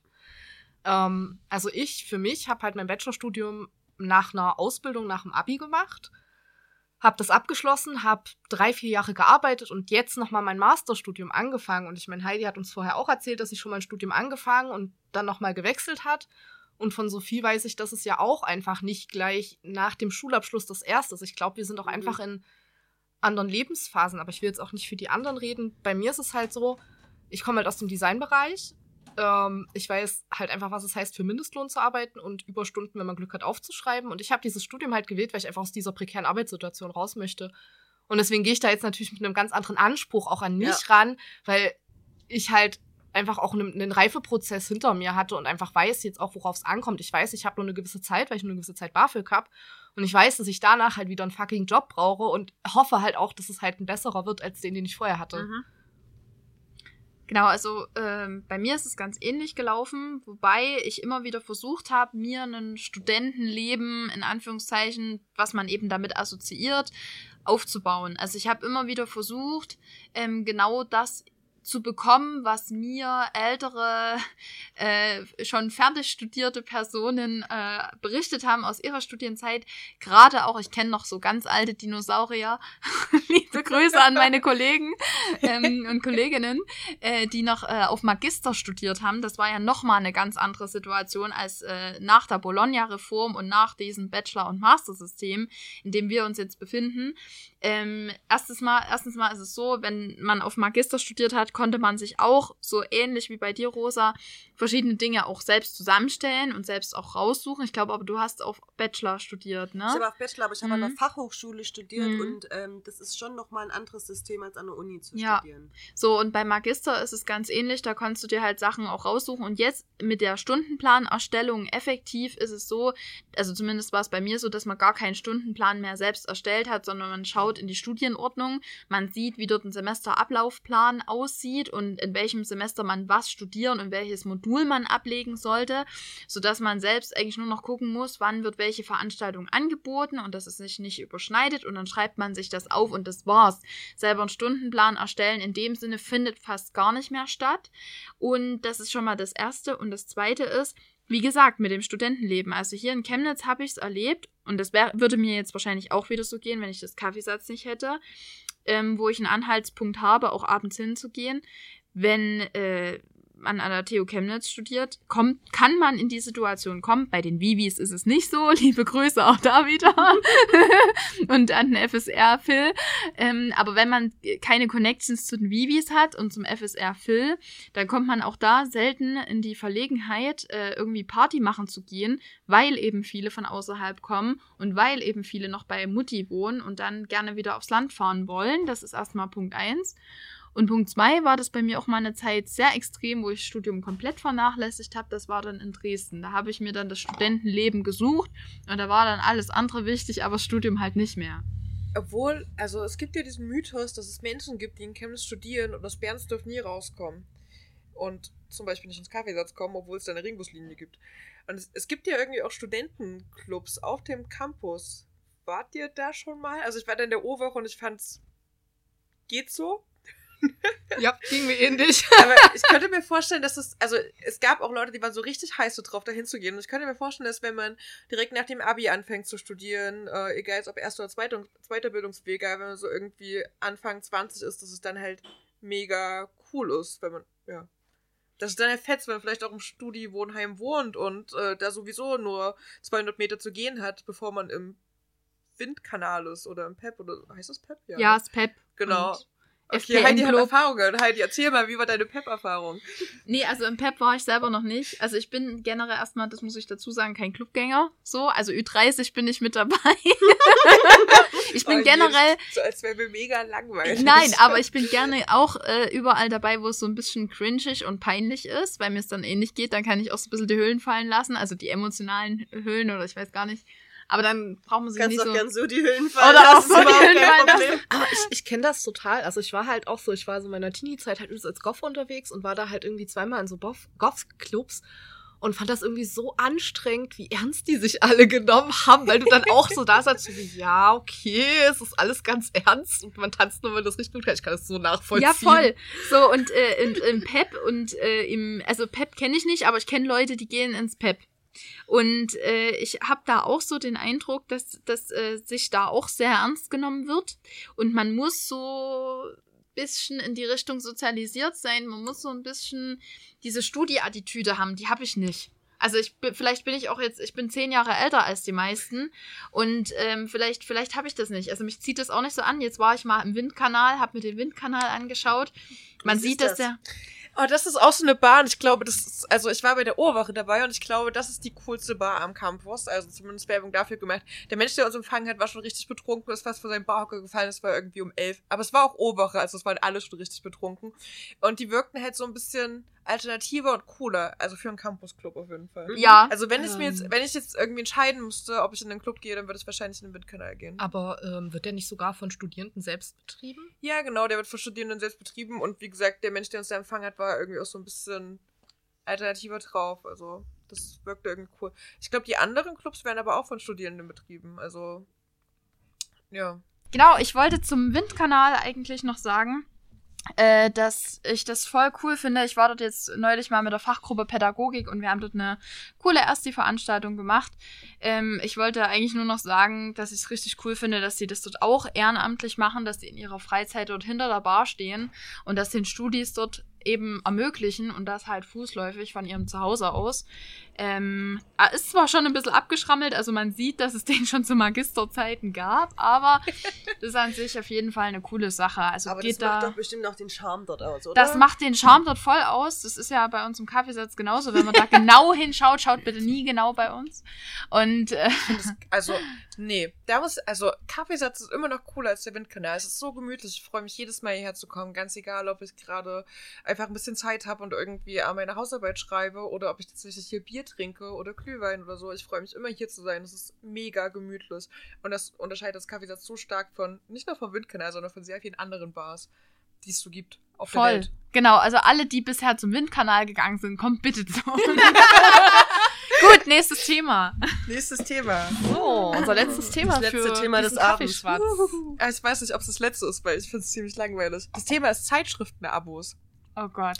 Oh, doch. Habt ihr was zu sagen? Okay, Rosa Also, ist voll into it. Naja, heute, also, heute hat niemand mehr Zeitschriftenabos, denn, äh, Frag mal, frag, frag mal, frag mal meine Oma. Okay, äh, alte Menschen haben vielleicht noch äh, Zeitschriftenabos und unsere Eltern haben vielleicht noch die freie Presse, ich weiß nicht genau. Ähm, aber ich glaube, als Mensch U50 hat man sowas nicht mal, weil Printmedien sterben halt aus. Gefühlt. Also wenn, dann hast du halt irgendwie die Zeit oder irgendwas auf deinem Handy abonniert, keine Ahnung. Aber es ist ja auch ein Zeitschriftenabo. Hast Ja. du die Zeit auf deinem Handy abonniert? Natürlich nicht. Schade. Denn ich bin nicht so intellektuell. Ich habe gar keine Zeit. Das ist, das ist zu, zu viel Content. Nee, aber ich habe als erstes eher so an dieses Kinderding gedacht. So. Ach, hattet ihr nicht als Kind solche Abos? Ja, bitte, lasst uns Also- darüber reden. Welche Zeitschriften habt ihr als Jugendliche Ich hatte die, die Tierfreund und davor hatte ich die Bimbo tatsächlich. Aber die Bimbo wurde Was dann ist denn irgendwann. die Bimbo, das Ja, klingt die irgendwie Bimbo- nicht so politisch Richtig. korrekt. Ja, und die Rassistisch, Und die Bimbo, vielleicht müssen wir das wegpiepsen, aber die Bimbo äh, wurde tatsächlich, soweit ich weiß, auch umbenannt. Und das war aber auch einfach nur eine ganz äh, harmlose Tierzeitung. Und ich habe da immer, mir ist es jetzt tatsächlich auch gerade ein bisschen unangenehm, das zu erzählen. Ich habe mir dann irgendwann mal, wahrscheinlich ist es wirklich so, dass ich ein totaler Streber bin. Ich habe mir damals einen Papp-A4-Hefter äh, angelegt und äh, noch mit alten äh, linierten DDR-Papier, äh, was ich von meinen Eltern dafür, für diesen Zweck bekommen habe. Äh, das das habe ich fein gelocht und dann habe ich mir die Tiere, die mir am besten gefallen und wo mir irgendeine kleine Geschichte dazu einfällt, habe ich die ausgeschnitten und dann dazu geschrieben. Oder was dieses Tier sagen oder Das- denken könnte. Das ist ja mega sweet. Das hat Heidi gemacht, während du vor der Sparkasse saßt und Hast. Mir hätte die Sparkasse und das Bier dazu sehr gut getan. Dann könnte ich heute besser rechnen und äh, würde mehr Alkohol vertragen, wahrscheinlich. Ja. Ja, das war meine Freizeitbeschäftigung als Einzelkind. Tatsächlich. Wow. Also ich habe, als ich so ganz klein war, habe ich mir in der Apotheke immer die Medizini hieß die, Ja! glaub ich. Kennt ihr die noch? Mit tollen Tierpostern in der Ja, Mitte. und es Ja. gab so Quiz und so ein Kram und immer so ein, so ein Witz der Woche und Das sowas. war auch kostenlos. ne? Das war Ja, kostenlos, das war genau. mega. Deswegen, also wir hatten nicht so super viel Geld und das war halt total cool, weil Zeitschriften waren damals auf jeden Fall noch voll das Ding. Genau, und dann hatte ich mir die Medizini und danach habe ich ehrlich gesagt so Standard-Klatschpresse gelesen, so Bravo und Bravo Girl. Und das arbeite ich bis heute noch auf. Also bitte tut es nicht. Lest einfach nicht die Bravo. Da wollte ich mich auch gerade noch outen. Ich habe äh, eine ganze Kiste voll und das über mehrere Jahre hinweg gesammelt. Ich habe mir jede Woche die Bravo gekauft von meinem Taschengeld und ich bin auch entsprechend äh, sozialisiert und traumatisiert und kann davon auch nur abraten. Also Aber du ist so hast die noch. Ich hab die. Ich hab Warum die alle. Wir können die, wir können einen Podcast über die alten Ja, Bravos machen. Ja, Oh mein Alter, Gott, lass jeden dich Fall. erinnere mich an so, an so In- und Out-Kategorien und so. Da stand so bei Out so, bauchfrei. Mal ehrlich, Mädels, ein bisschen Bauchspeck hat doch jeder. Den muss man doch nicht auch noch zur Schau tragen. Ich Body Ja, cool. Das ist so krass und ich war so zwölf Jahre alt so, ja, mein Körper ist nicht okay. Es gibt da auch, die gibt's jetzt im Archiv, glaube ich, die kann man sich angucken, die ganz alten. Da ist auch so, wie ein Mädchen hat irgendwie Doktor auf Sommer geschrieben, dass immer, wenn sie eine schlechte Note hat, muss sie sich vor ihrem Vater umziehen. Und die Bravo hat geschrieben, dass sie doch bitte ihren Vater nicht so äh, denunzieren soll, dass das gar nicht Scheiße. stimmt. Das war, glaube ich, so aus den 70ern. Oh Gott. Auch übel, boah. Nee, ich habe, ich weiß nicht, ich habe zwei äh, Sachen noch im, im Kopf. Es gab, äh, das, das gibt es auf jeden Fall nicht mehr in der Bravo. Es gab immer eine, so eine Doppelseite, wo äh, eine nackte Frau und ein nackter Mann abgebildet Bodycheck. waren. Genau. Dafür und gab es dann 400 gab's- Euro. Hast du da mit? Hast du Warum mitgemacht? weißt du das? Ich weiß nicht, weil das da stand. Da stand drunter so und Ja, das so ja, ja, auch ja. wirklich hier so. Okay, ihr könnt ja gerne mal in Heidis Bravo-Kiste wühlen. Also ich weiß auf jeden Fall, dass da mal ein Typ aus Zwickau auch dabei war und dafür, da waren wir ganz aufgeregt, weil ich wieder in der Nähe von Zwickau zur Schule gegangen bin. Aber wir haben den natürlich nicht gekannt, also der war auch schon ein bisschen größer. Aber es war auch so, so sinnlos, es standen ja dann einfach nur irgendwelche Hobbys daneben und so und der war halt nackt. Also es ist im Prinzip, es gibt doch heute diese komische Ser äh, Serie im Fernsehen, äh, wo die Leute auch sich ein Date raussuchen müssen. Ich weiß nicht, wie das heißt, ich habe kein Fernsehen. Ähm, nur indem die verschiedene Körperteile von denen sehen und danach dann sagen, wen wollen sie daten. Meine Oma hat das und das erzählt. ist ungefähr das Gleiche, nur ähm, damals halt als Print. meine Aber- Oma ist in Rente gegangen und hat erzählt, dass sie irgendwie so eine, so nachts um vier so eine Show gesehen hat, wo Leute irgendwie so ab der Gürtellinie kann man sie dann sehen. Also Mhm. davor ist irgendwie sowas über sie drüber gestülpt. Und die Leute müssen dann sagen, ob sie die Person daten würden oder nicht. Also irgendwie nur anhand allem, was unterhalb der Taille liegt. Oh Gott. Nee, ist schon insgesamt alles. Also das ist, die sind wie in so einem Glaskasten und da werden dann wie so ähm, Sch Schiebeteile weggemacht und dann kann man halt nur die Brust sehen oder nur den Bauch oder nur die Beine oder nur den Penis. also das wow. klingt nach, So Pan Hölle. nach modernem. Panoptikum. Also ich muss jetzt, ich muss jetzt die Bravo auch mal in Schutz nehmen. Ich glaube, ähm, dass das viel, also so wie ich es mir gerade vorstelle, von wegen, hey, schau mal, so sehen nackte Menschen aus und nicht nur, wie du es vielleicht in Pornografie siehst oder so. Das könnte eine gute Intention gewesen sein. So, es gibt Menschen mit großen Brüsten, kleinen Brüsten, es gibt Menschen, deren Brüste sehen so aus oder der Penis ist klein, groß, dünn, dick, bla. Jetzt äh, will ich wirklich gerne sofort zu meinen Eltern fahren und diese Kiste hierher holen. es ist aber definitiv so, dass da immer ein bestimmter Typ Mann und ein bestimmter Typ Frau abgebildet war. Also Wirklich, ja. der, der Creep-Nerd äh, äh, mit, mit dickem Bauch oder, oder was weiß weiß ich, also die Typen wurden nie abgebildet, um jetzt die Klischees mal wirklich noch hier vollständig zu bedienen. Oh Mann, Ja, schade. es ist aber so. Also es Ja. war trotzdem immer ein bestimmter Body Mass Index wurde eingehalten, ähm, eine bestimmte Körpergröße und und und. Also da war trotzdem, es war immer der gleiche Typ Mann und Frau. Und ich muss jetzt auch noch was cre also was was wirklich creepy ist zum Besten geben. Ich war vielleicht Lass mich zwölf gewesen sein. War da auch ein Typ abgebildet, der stammte aus Berlin. Liebe Grüße an der Stelle.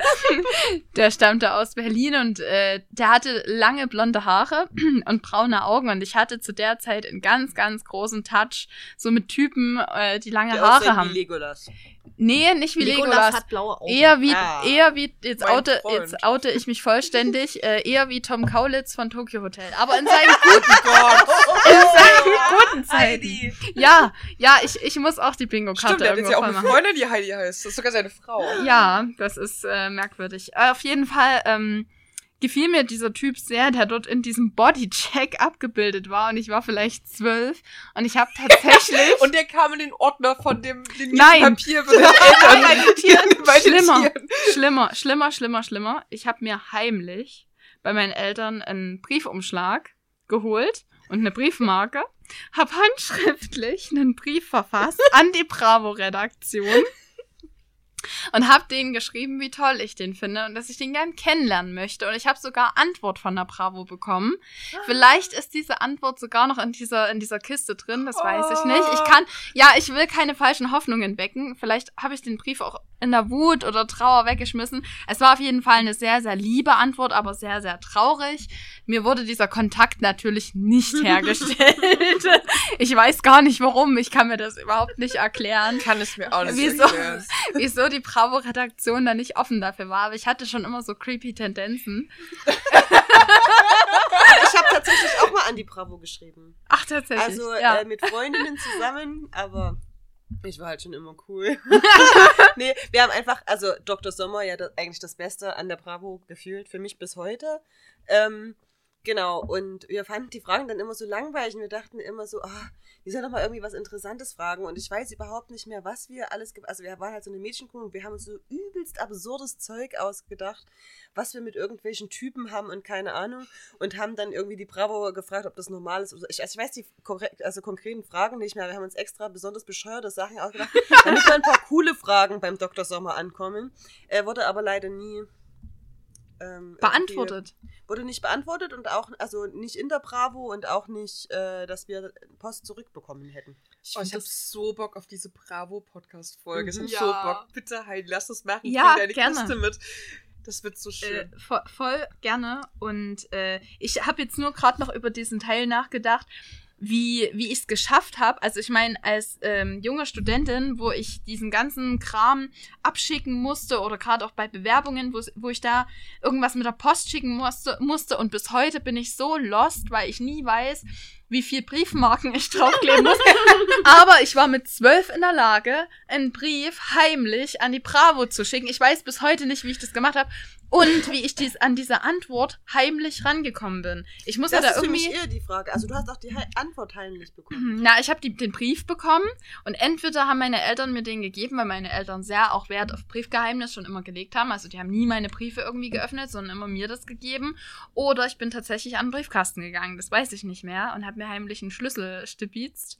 Aber da hätte ich ja wissen müssen, wann diese Antwort kommt. Das Ja, wusste ich ja eben. nicht. Vielleicht hm. hast du es so zwei Wochen probiert und es immer so heimlich rausgefunden. Kann sein, das weiß ich leider nicht mehr. Ich war so im, im Fieber, dass ich eine Antwort bekomme mit den Kontaktdaten. Total irre. Das ist mega aufregend, Heidi. Vielleicht versuchen wir es nochmal. Wir versuchen es nochmal. Wir könnten ja auch der Bravo heute nochmal schreiben. Also ich würde mir Ich tatsächlich gar auch nicht, eine die Bravo. noch, weil Ja. irgendwann stand das mal zur Diskussion. Also die haben das auf jeden Fall irgendwann äh, ähm, umgestellt, dass das nur noch, ich glaube, vierteljährlich erscheint oder so, weil die halt auch extreme Probleme mit Umsatzzahlen hatten und so. Und ähm, es stand auf jeden Fall auch mal zur Diskussion, dass das halt eingestellt wird, Oh. weil Jugendliche von heute sich das nicht mehr kaufen. Aber äh, ob das passiert ist, weiß ich nicht. Also es gibt die Bravo noch. Ich war dieses Jahr auf einem Festival und da lag im Frühstückszelt die Bravo auf dem Tisch und wir haben sie uns gegenseitig vorgelesen. Mhm. Und es war genauso amüsant, wie das jetzt klingt. Deswegen, ich bin voll dabei. Also bei uns ist es auch tatsächlich, also mit meinem Mann so ein Ding, äh, immer wenn wir in den Urlaub gefahren sind, haben wir uns vorher, also entweder am Bahnhof oder am Flughafen oder irgendwo, ähm, eine Bravo gekauft und haben das als Urlaubslektüre mitgenommen. Das war immer super witzig. Total spannend. Ich habe nie in meinem Leben eine einzige Bravo gekauft. Oh, nie. Feli war schon immer cool. Manchmal Nee, ich war nicht. Nein, ich war überhaupt nicht cool. Ich Äh, hab, doch, doch. Also, vielleicht dachtest du das damals nicht, aber doch, ich glaube, du warst schon immer cool. Ja, denke ich auch. Würde ich sofort unterschreiben. ich habe dafür, ich habe dafür, warte, das Witch-Magazin abonniert. Ah ja. Da, da gab es so Geschichten über so Hexen. Das wurde dann auch irgendwie als äh, Cartoon-Comic verfilmt. Und dann später kam halt meine Manga-Zeit, da habe ich halt das, das Banzai-Magazin dann äh, Ne, das ist halt schon cool. Ne? Es ist Aus halt Nerd. Sicht. Es ist halt Nerd. Ja. Komplettes Nerdkram. Und ganz im Ernst, ne? Das klingt halt so cool, aber wenn man mal zurückguckt, die Frauenbilder, die dort vermittelt werden, sind nicht viel besser als in der Bravo. Also gerade zum Beispiel Naruto, weiß ich, kam da das erste Mal in einem deutschen Manga-Magazin raus. Und wenn du dir die Frauenbilder in diesem Comic anguckst, also die sind halt auch nur platt. Entweder rennen die halt dem Bösewicht hinterher und himmeln den die ganze Zeit an und so sie, oh Sasuke, oh Sasuke, ich liebe dich so sehr. Und oh, du bist ein Kriegsverbrecher. Keine Ahnung, ich habe das nie fertig verfolgt.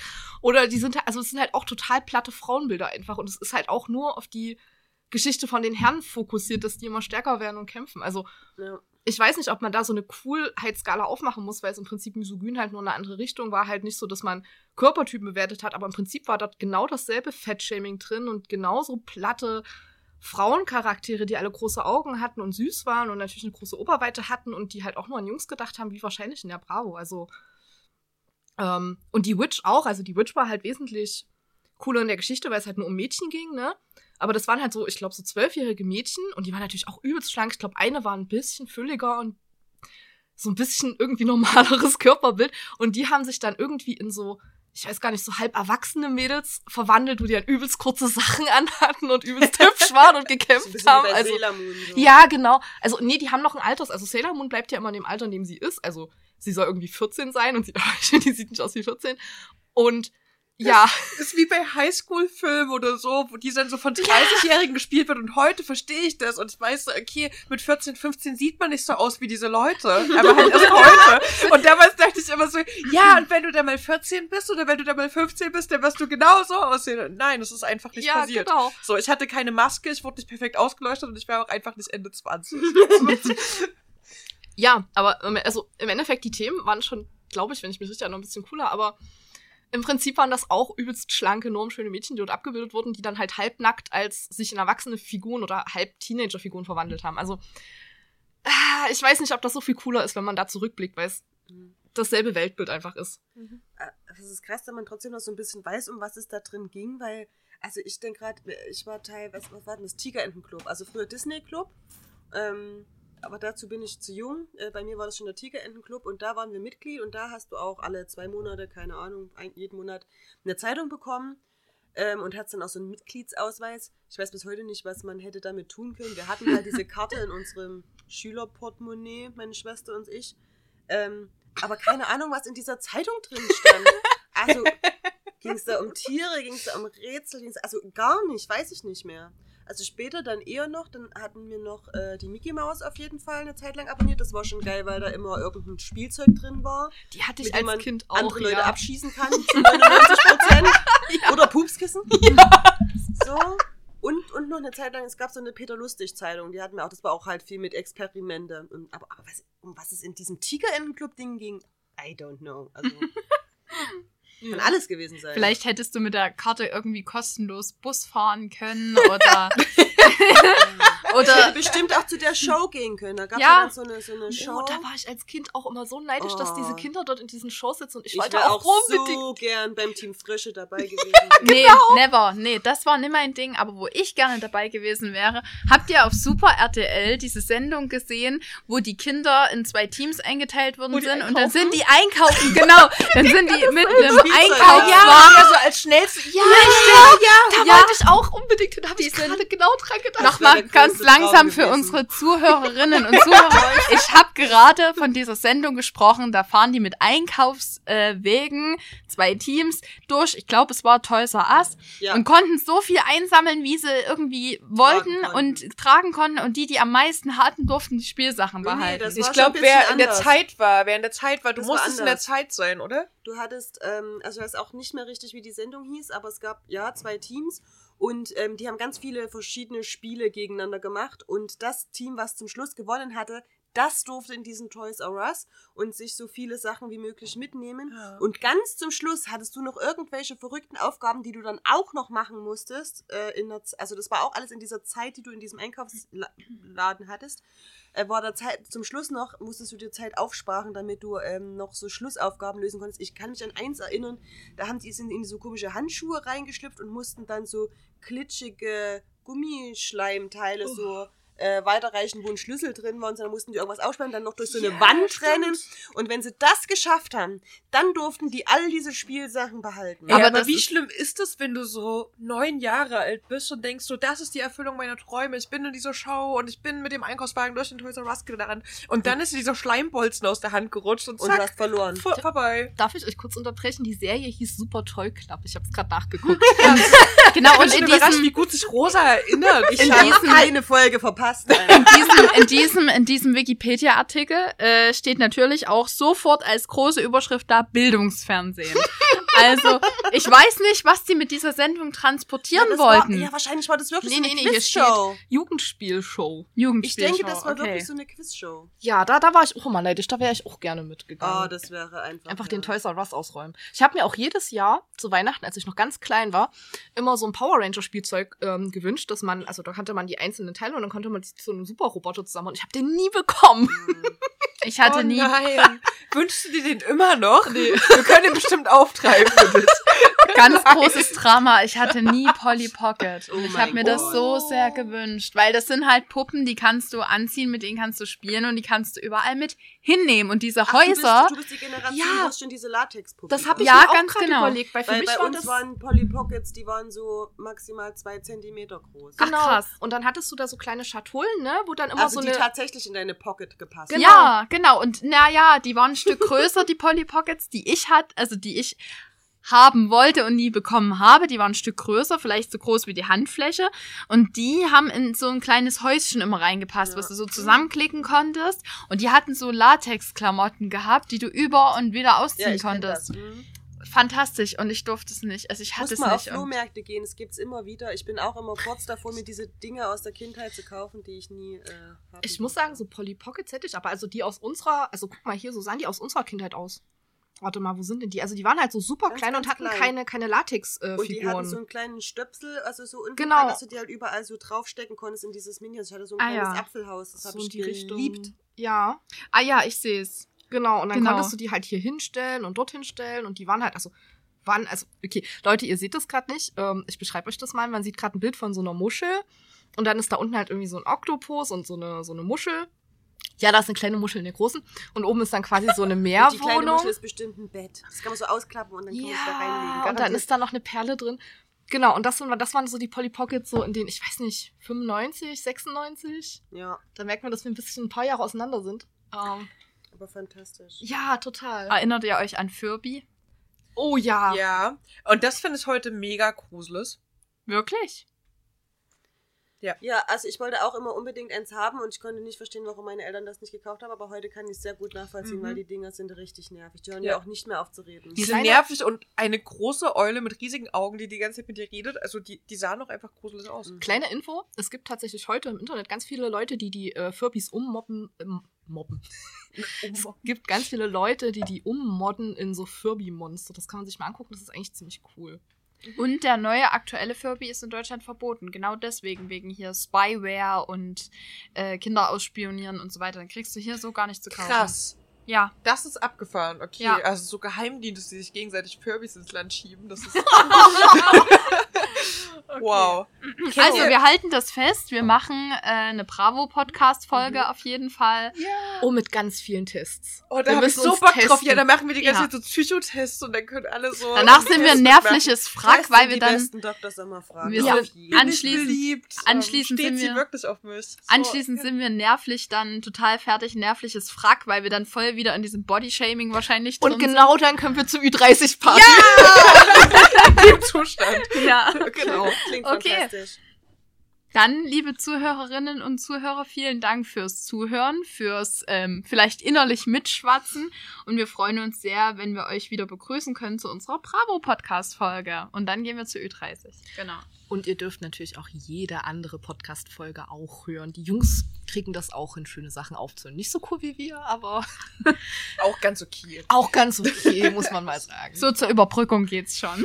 Und wir freuen uns natürlich auch immer, wenn ihr Kommentare für uns habt. Also wenn ihr auch so ein paar Sachen in der Podcast-Folge jetzt hattet, wo ihr dachtet, oh ja, dazu muss ich auch unbedingt noch meinen Senf dazu geben. Gerne. Und auch gerne, wenn ihr noch sagt, oh, das wäre ein Thema, das wäre mal richtig cool, wenn ihr das noch bequatscht. Immer her damit. Und natürlich freuen wir uns auch immer, euch im Kaffeesatz zu sehen. Also, bis dahin, bis bald. Tschüss.